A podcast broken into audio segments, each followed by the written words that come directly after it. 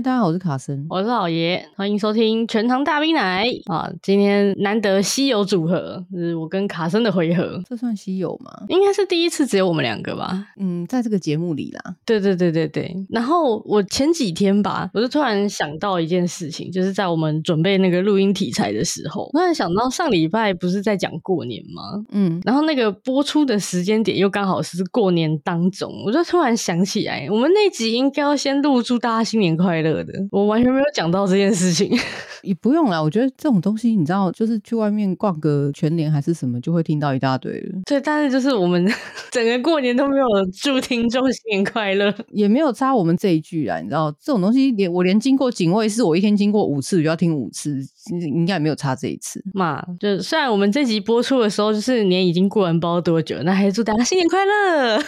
没关系，我们本节目的调性是把就是旧历新年视为一个和就是很迂腐的节日，所以没有关系。对，我们上上礼拜在那个新年当中播出的时候，在痛斥新年的一切。对，本节目的宗旨是旧历新年是迂腐的节日，这样没有错。但是虽然说是个迂腐的节日，不过我今年是真的有很新奇的体验。什么样的新奇的体验？我有个亲戚啊，他一直以来就是从事一些那种跑市场摆摊的那种生意。嘿就他不是固定的摊商，他是会每天都在不同的摊位，然后就是经常会卖不同的东西的那一种。嗯，然后就是去年从他那边听说，他在去年过年的时候卖一些那种烟火仙女棒类的，就是大赚了一笔之后，然后他就兴冲冲的，就是喊了，就是我们家的其他人说要不要一起来卖，然后就是一起一起大过年赚个钱这样。所以今年就是我跟我妈就很开心的，就是报名了，因为她有很多，她还跑很多地方，所以她有很多地方可以摆摊，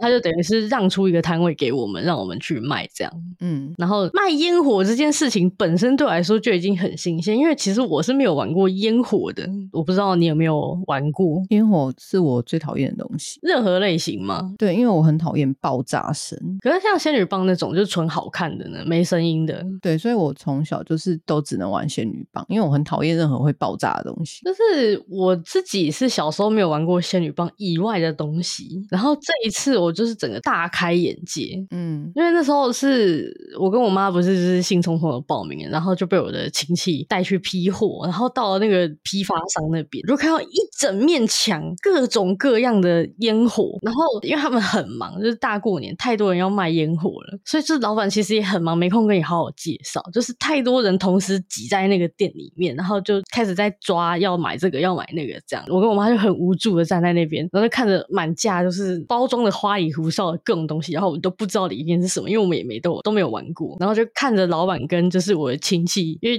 我亲戚他去年卖过，然后他们就开始很兴高采烈的讨论说这个一定要批几个，这个一定要批多少，这个好卖，这个怎么样，然后就这样夯不啷当抓了一桌子的各种各样我们看都没看过的烟火，然后我们就结账了，就把那些东西买回去，然后真的是大开眼界，种类超多耶，烟火哈，嗯，那不止烟火，就是爆竹啊，嗯，对啊，其实种类很多，因为就是我们那个年代的小时候的过年，还是有那种要去外面公园就是玩爆竹的这种传统哦，对，在在我们的那个年代，就是这件事情是很普遍的，就是现在好像像这种北部就比较少，就是中南部可能会比较多，北部好像是因为禁放的关系，所以大家就没办法玩。对，那有因为我们那个年代也没禁放，然后而且也没什么其他娱乐，所以过年就真的都是到处都在放炮，哦，都是都放什么甩炮、大龙炮那边玩呐、啊。所以就是我对于炮的种类知识还是有有点认识的，但是就是基于我很讨厌炮爆竹这件事情，虽然我还是知道有水鸳鸯啊等等这一类的啦。哎、欸，我这方面知识完全是零耶，就是你知道，甚至有一些就是客人是比我小的小朋友，他们都可以讲出很多我没听过，比方说像你刚刚讲的水鸳鸯或是大龙炮，我其实都不知道那些是什么东西。对啊，因为我小时候虽然我都觉得那是地狱，你知道，就是外婆教是就说，哎、欸，出去外面玩呐、啊，去放鞭炮啊，然后就会有大人就是走到像你讲的这种摊贩，然后就是摆很多那种就是你讲的这种什么冲天炮啊什么之类的，然后就大人就会去买嘛，买买一大堆，然后就丢给小孩一个人丢几颗，说来去放这样，就是然后我都把这件事情当做地狱。我觉得拿两根仙女棒，然后就是赶快弄一弄，然后就说我要回去，然后捂着耳朵逃离现场这样。因为我就很讨厌爆炸声。然后你知道那时候就是街上根本就是地狱，因为你大概走每走几公尺就会有一个人丢甩炮出来。哦，对，其实也老实说也蛮危险的啦。但就是炮的种类其实还是有认识的。但我觉得我们这个年纪的人大概对那种爆竹的这种东西应该都还是有点了解的啦。哇，我真的是很没童年，可能因为我本来就从小在台北市长大。对啊，你就都市小孩啊，那而且你又这个年代已经政府已经开始比较有在抓这个东西。就是你知道现在有很多不只是会爆声音的，因为现在有太多的小孩会怕那个爆炸声，所以出了超多就是那种只会喷火花然后很安静的东西。这我觉得这个跟日本应该有有点关系，因为日本比较流行像你讲的这种，就是什么火树银花什么之类，名字很奇怪。然后你点了之后，它就是喷一些彩色的东西出来嘛。对，然后就很安静。对对对，因为因为日本是不能放那种会爆炸的，所以他们的烟火，他们的就是花火嘛，所以他们的花火就是都是像仙女棒或者是这种会喷彩色火花的东西，就是不会爆炸的。对，然后那个就卖的超好。对，有些品相也是感觉跟日本的那个雷同，应该都有受到影响。然后我这次还有看到一个很好很好玩的东西，就是它那个东西我也不知道，反正就是取名都一些很怪的名字，什么蝴蝶、什么飞碟之类的。然后它就是点了之后，它就会原地边转边升空，然后飞得超高，很好玩呢，花样很多。对，然后还有各种的，就是什么叽叽叫，你知道吗？嗯嗯，那是怎样？它就是也是点了，然后它会往上飞，可它飞上去的那个时候，它的构造会导致它发出一些很奇怪的声音，就发出那种呜之类的那种声音，就这样叫一声。这个东西的乐趣点在哪里？就是听它发出奇怪的叫声，很好笑。我觉得放爆竹这个娱乐本身就是一个还蛮原原始的一种感觉，确实就是人的一种原始的这种没有思考的一种娱乐，这样就是好像不管是大人还是小孩，你就是看到就是很大的爆炸，或者是很漂亮的东西，或是很大的声音，也就会很兴奋。人人的本能就是崇拜火啊，对对对，所以看到那个火一样一直喷就很开心。我跟你讲，现在人你你现在的人玩烟火当点看很开心，跟原始人看到他把火点着那个开心是 本质上是一样的东西。那画面突然变得很好笑，对，就是其实是本质上都是一样的，所以人类是没有什么改变的啦。呃，事到如今还是看到火会很欣喜，对，就是人类还是崇拜火的，对，就是不然你你解释不了说为什么你看到那个烟火会觉得哇好漂亮，哇好兴奋，就是到底在兴奋什么？就是人喜欢火，对，人就是喜欢火啦。哦，然后这一次就是摆摊，他那个亲戚给我的摊位是在马路边的那一种，就是可以看到车流来来去去。然后我们这几天这样卖下来，就是得出了一些心得。那种车子开过去，然后你就可以听到很明显那种咚咚咚重低音的那一种。哦，你是说一些家囧类吗？对对对对对。哦，家囧都喜欢爆炸声比较大的，他们就特别会喜欢冲天炮。哦，然后还有那种就是大箱的那种升空那种射上去会像真的跨年烟火那样子的那种很大箱的，那一箱都很贵的，就是一两千的那一种，就是家九也都很爱买那个。你太小了，他看不上。那因为那要炫富啊。对，哎，我跟你说那个哦，这个是一个炫富，因为很久以前就就有人跟我讲说，他南南部那边的，就是很真的很南部，是高雄屏东那种，他们那种比较空旷，我们也不要讲乡下啦，就是比较郊区的地方，那比较有空旷地方，也不用过年哦，就平常什么节，中秋节还是什么跨年干嘛，他只要爽或是办庙会，他就去买那个来放，而且因为那很贵嘛，对，你一盒买都要一两千块，对，他就是买，而且他是以箱为计算去买，他是一箱一箱的这样去买，然后他就开始放，然后旁边的人光听到他放多久，就可以估算说，哦，他买了几箱，这样你懂我意思吗？哦，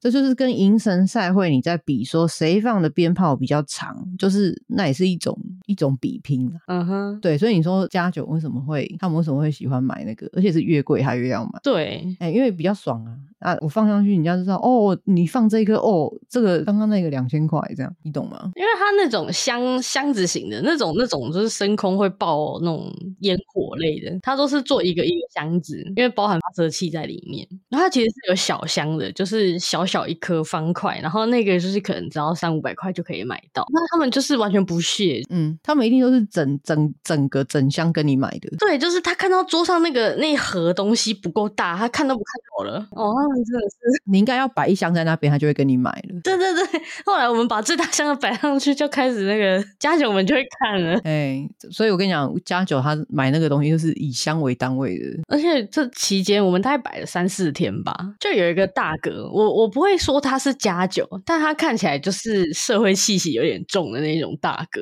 比较不同的社会的那种。对哦，他每天都来买，嗯，他每天都来抱，就是那个超大箱烟火回去。当然啦、啊，那真是财力展示啊。然后，而且一直到最后一天，因为那时候我们好像卖到中后期，就那种大箱的都被买完了。我们还想说要不要继续进货，因为那东西毕竟是要放升空的，所以很看放的人有没有空间可以放。嗯，就大部分住在社区或干嘛是不可能放那种东西，你一定要有足够大的空地才能玩那个，就变成说他的客群其实很少。嗯，然后我们就想说卖完了，要不要就就卖完就好了，怕再进卖不掉。然后那天那个大哥又来，然后大哥又看一看，我们就说那个大盒的真的卖完了，然后他就感觉就没兴趣，你知道吗？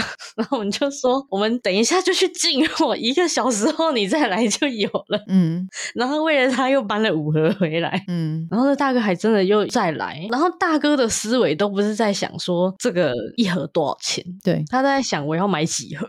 他他考虑的点是他放不完，因为他说他要回台北，他放不完。哦，他是不思考钱的问题，他在思考我要放几盒，怕放不完。他不是在思考他要放几盒，他是在思考你们怎么没有把一整箱都摆出来，就可以直接买一箱。因为我们那时候他最后一次来的时候，我们剩三三个大盒，一盒一千多的那一种大箱子的，然后我们就跟他说，就算他便宜吧，一盒一千多，就跟他说，如果你带两盒就两千，三盒三千这样给他。然后他就说，他本来想带三盒，可他又想想，因为那时候时间有点晚了，大概十点的时候了，然后说他要回台北，他怕放不完，一直放在车上不安全。嗯，然后最后就还是带了两盒走。那大哥很有趣，他拿回去给小弟放也可以啊，因为台北不能放啊，他就是这一趟经过我们这里，他就要开回北部了。台北还是会有人放的啦。对，其实还是有，可是就是你知道要偷放打游击，我半夜睡一睡，我家对面都有人在放了。但不得不说，因为我们去的那个地方是外，就是外县市，非双北地区。所以就是从整个过年期间，大概从晚上六七点开始，那个响声就没停过，会一直持续到十一二点。所以你觉得你是不是见识的都会小孩没看过？哎、欸，真的，你知道，因为我们不是在马路边吗？嗯，然后就是每次听到开始有连续爆炸声，我就开始在找是哪一边在放，因为我们四面八方都有人在放那种大盒一千块的那种东西。嗯，就真的白看了好几场烟火秀，就真的是这样啊。可是我小时候就是走三步就会被冲天炮射到那一种。冲天炮现在确实是相对比较没那么受欢迎了啦。以前可能玩玩法比较少，因为主要是很危险。那种水鸳鸯那种，真的是我小时候真的是，你去公园啊、篮球场走一圈，走两步，无语，前面就有有人丢一颗出来。嗯，其实我不知道水鸳鸯是会怎么样，因为我们没有进那个水鸳鸯，就是会炸啊。小时候我我那个年代买是流行，一定要会爆炸的啊，炸越大声越好。像大龙炮就是就是非非常大声。大龙炮又是怎么样？那我们好像也没有进。哎、欸，没有大龙炮不是最大声，哎、欸，最大声是有一款叫轰天雷的。哦，我好像有听说过，哎，轰天雷那个真的很大声，我觉得那个现在可能会被抓。我跟你讲，轰天雷就是它很大一颗，然后你点下去之后，它就是一般冲天炮是咻这样，对不对？嗯，然后大龙炮是这样砰这样这样嘛，哈。哦，然后轰天雷的话是点下去，它就是它爆炸的时候就是砰。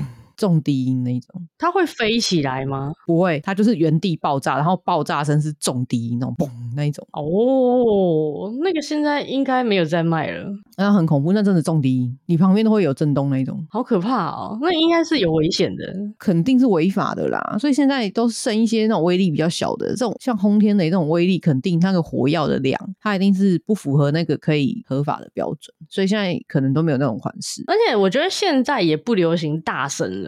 社会改变啊，因为你现在大声就叫警察来或什么的啊。你过年就算大家睁一只眼闭一只眼，一年也只有那么几天。对对啊，现在社会形态改变嘛，对啊。因为我们这次批货是我跟我妈，就是你知道，很像人傻钱多，负责去付钱一样。就是现场我们根本就不认识那些烟火都是干嘛的，然后就是任凭就是我亲戚跟老板在那边帮我们，就是决定要抓什么货。然后到后面我们就是一直卖卖卖，到最后有一个东西真的是靠北难卖，超级滞销。嗯，那个东西叫霹雳炮，霹雳炮很虚哎，就是点的时候会在就丢在地上，然后它会就噼啪噼啪这样子，就有点有点迷你鞭炮的感觉。那个就是骗小孩用的，那玩意真的是他妈超级滞销，因为它是那种一盒一盒的，然后里面一盒里面就是十几小盒这样，我们已经是一小盒一小盒这样卖哦，连一整盒都没卖掉。那东西真的是爆干滞销，超级难卖。那个不好玩啊，对，很不受欢迎，因为又不漂亮，然后小孩子怕声音的也不玩那个，然后真的想要声音的也嫌它弱。对啊，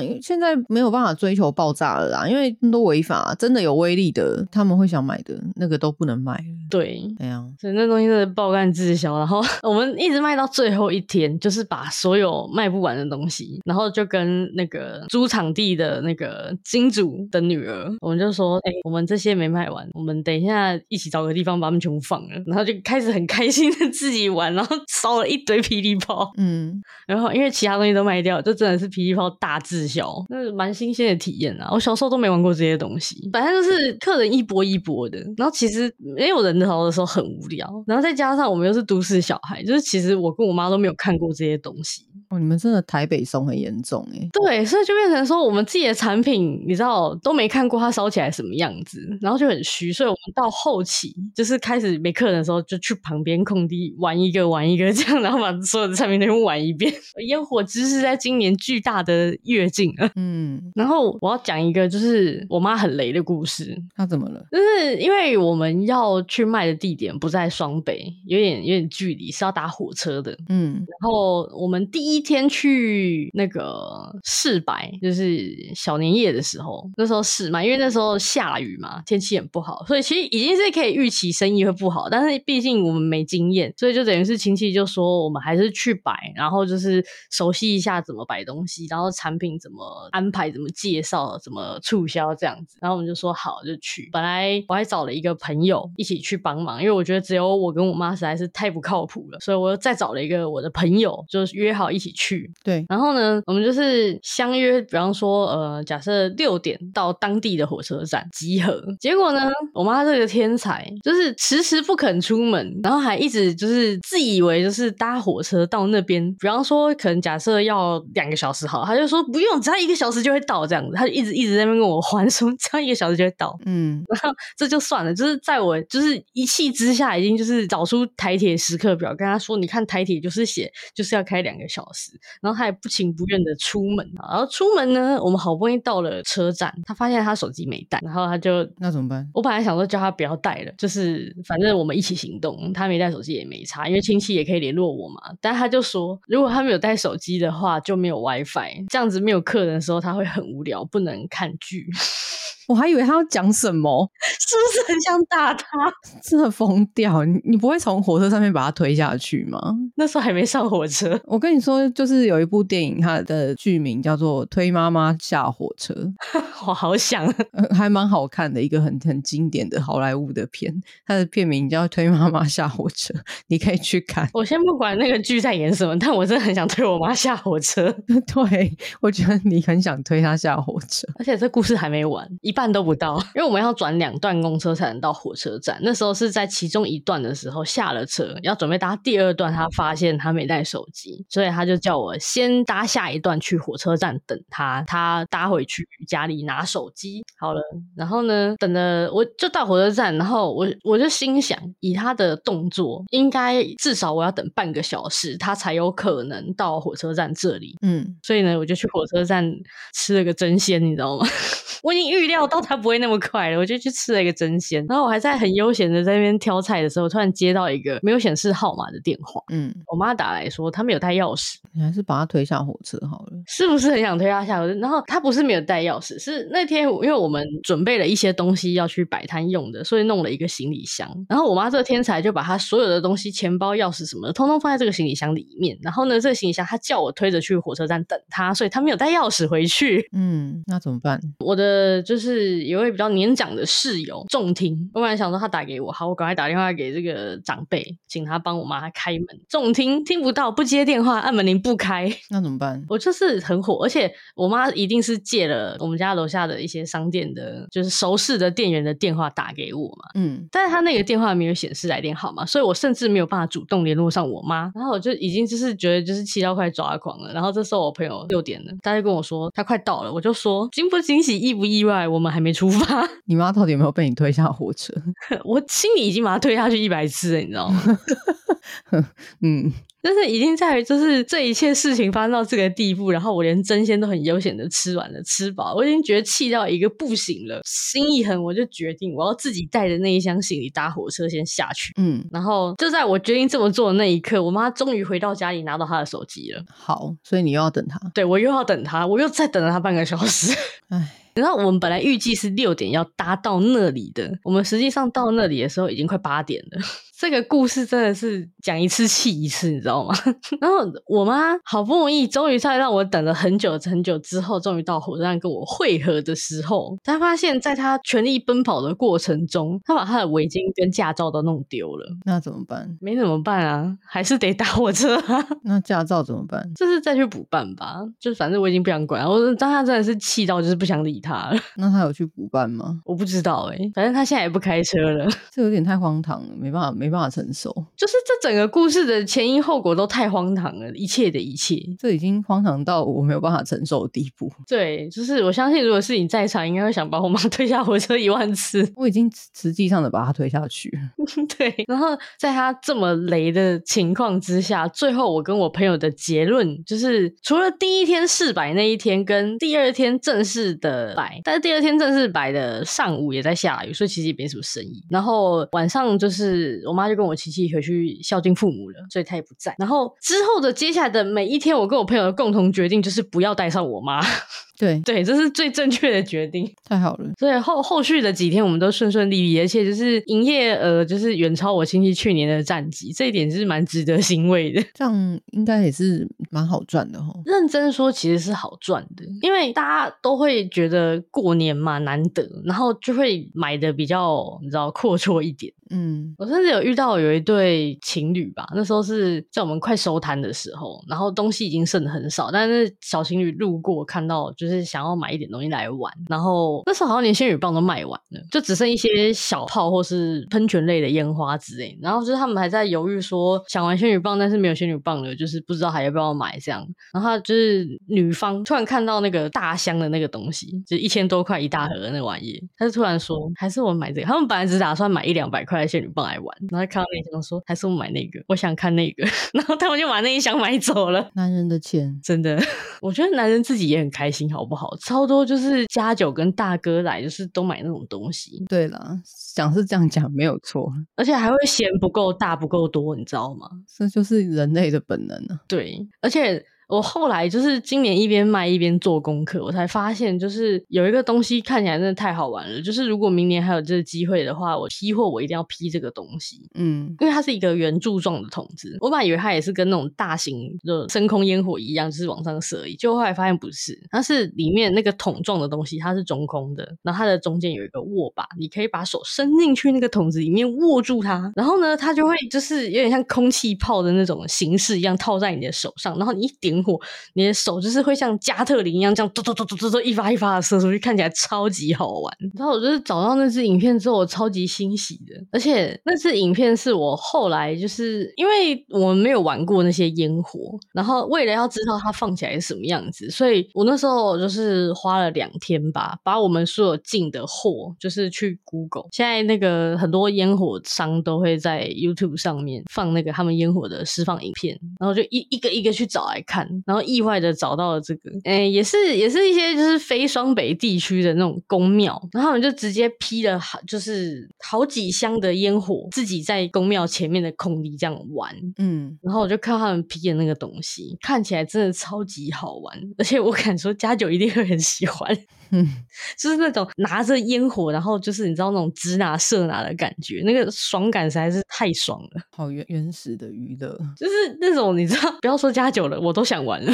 你从一开始就先承认你就是想玩啊，跟加酒没有关系呀。不是，那东西看起来真的很好玩。你就先承认就是你想玩嘛，不要推给客人呐、啊。我是真的想玩，而且我觉得那东西一定很好卖。我是不能理解爆炸物到底乐趣在哪。不是不是，它不会爆炸，就是你你小的时候有玩过那种，我不能理解喷喷发物的乐趣在哪里。它不是喷发物，它是你你要想象成它是你射出的东西，都一样啦。你不会觉得就是射出东西会让你感到兴奋吗？不会。因为你在哪？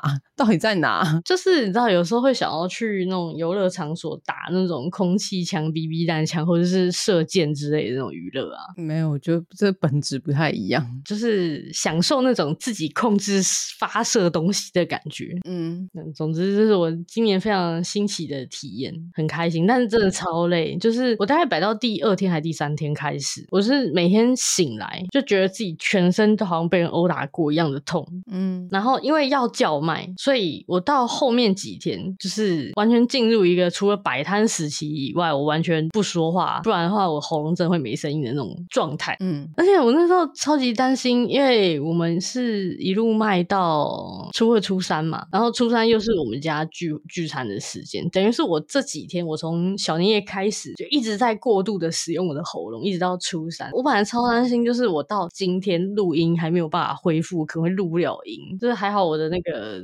静身养伤法有成效，现在喉咙已经恢复了。我那个亲戚更惨哎，他初一吧，初一讲话就已经是比丽晶还要没声音了，也太离谱了吧！我已经没有声音了，我只能这样说话。他从初一开始就这样了，也太离谱了吧？因为他那边是一级战区，他亲自上就是那种呃传统市场那边，嗯，那个地方跟我们这种没有竞争力的是没办法比的。他那个就是周围全部都是摊贩，他那个就是不用吼的，是没办法吸引人的，嗯，嗯，所以他初一就没声音了。以上就是我今年的新鲜的体验跟大家分享，还有我那个雷炸天的母亲，那个真的很雷。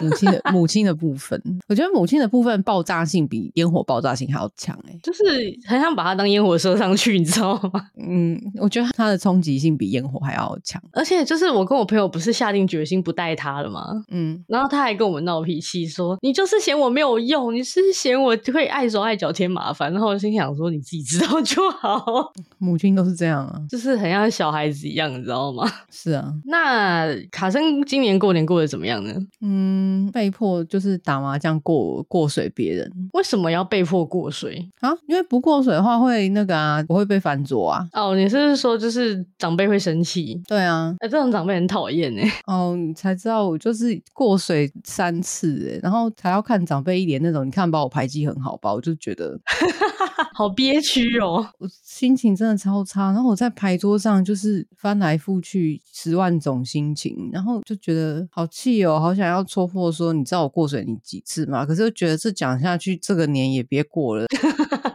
就觉得我明明打的还不错，然后你还要被人家讲，你看吧，我的牌技很好吧？你看吧，你看你都没有胡哎，嗯，你筹码剩好少，就觉得天哪，就是你知道。真的觉得，哎，我到底坐在这里干嘛？就很难过，你知道？那那最重要的是，你最后赢钱吗？不是啊，我就是放水给人家，我哪还会赢钱？哦，所以你没有赢还得放水哦。我就是放水给人家才没赢的嘛。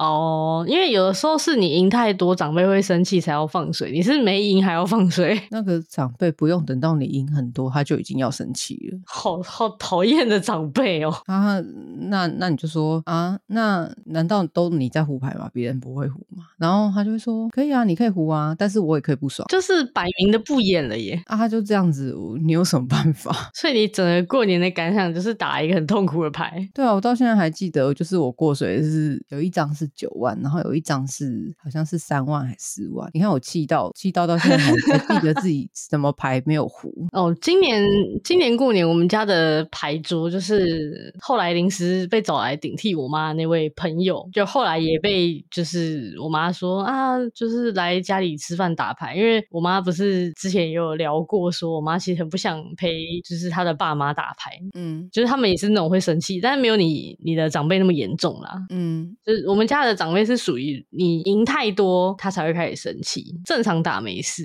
你那个太多具体是要多多？就是嗯，我们家是打一百底一台十块那一种，嗯，就是如果你已经赢赢了个那种五六七八百到上千的程度，他就开始脸色越来越沉重，他不会真的骂你或干嘛的，可是就会你会开始感觉到他的心情变差了，变不好，嗯嗯嗯，会开始碎念一些事情，但他不会骂你，不会明面上的不爽你赢太多这样，可是大家通常这时候就会知道要开始放水了。哎、欸，可是 你说你说没有啊，我只是觉得不理解。输牌有到底要不高兴什么？我觉得可能跟钱有关系吧。啊，我都觉得没差吧。过年大家谁不是口袋都都很多钱？毕竟如果是老人家，我们家的老人这样，我不知道你们家的是怎么样。就是老人家他已经没有收入来源了，可能就是你赢走他就是十天的生活费也说不定。打 卫生麻将啊，但是他们又会觉得说没打钱，就是大家不会认真。那认真你又不高兴，不是？毕竟输钱谁会开心？我我就没差，你看，所以我我就是要讲说，我我就是不能理解，就是就觉得那几百、一千、两千的就没了就没了嘛，就是每个人的想法不一样。因为像我自己的话，我也是一定程度的范围内，我也都很 OK。但真的输到超过一定的程度，我会心里觉得很那个。对啊，就觉得我已经是属于这种了，我居然还要被迫放水，就觉得很真的很难难过哎。那我跟你讲，就是我的那个生意伙伴啊，临时。顶替我妈的生意伙伴，在今年我们家的牌桌上输了快两千，嗯，就是他的生意赚来的钱有三分之一直接就在这个牌桌上去了，然后隔天又来我们家打，嗯，就是我们家这边自己跟我妈，然后我的朋友这样子私下打，嗯。是还好，本来也是输哦，后来还好，就是有拉平回来，嗯，但大家就是还是笑笑开心开心的。那我今年就没什么进展。他是牌技是不不太好吗？还是怎么样？没有，他就是运气太差。真的吗？就是那种我不知道你会不会遇过，你你也没有放枪，嗯，但是你就是也没办法胡牌，然后你的其他对手一直自摸那种感觉。他有听牌吗？就是有听，可能也没胡。你有没有有没有听牌差很多？欸？诶，反正整个打了几局下来，就是。会很明显的感受到你胡不了，然后你也不是说什么打打的不好，一直放枪干嘛的，你也没放，但是就是别人自摸无解的那一种。那时候我妈就是这样啊，她就是啊，就别人自摸啊，然后他就生气，嘿，自摸就说，哎、欸，我自摸哎，他说自摸怎样啊，反正不不爽啊，这样。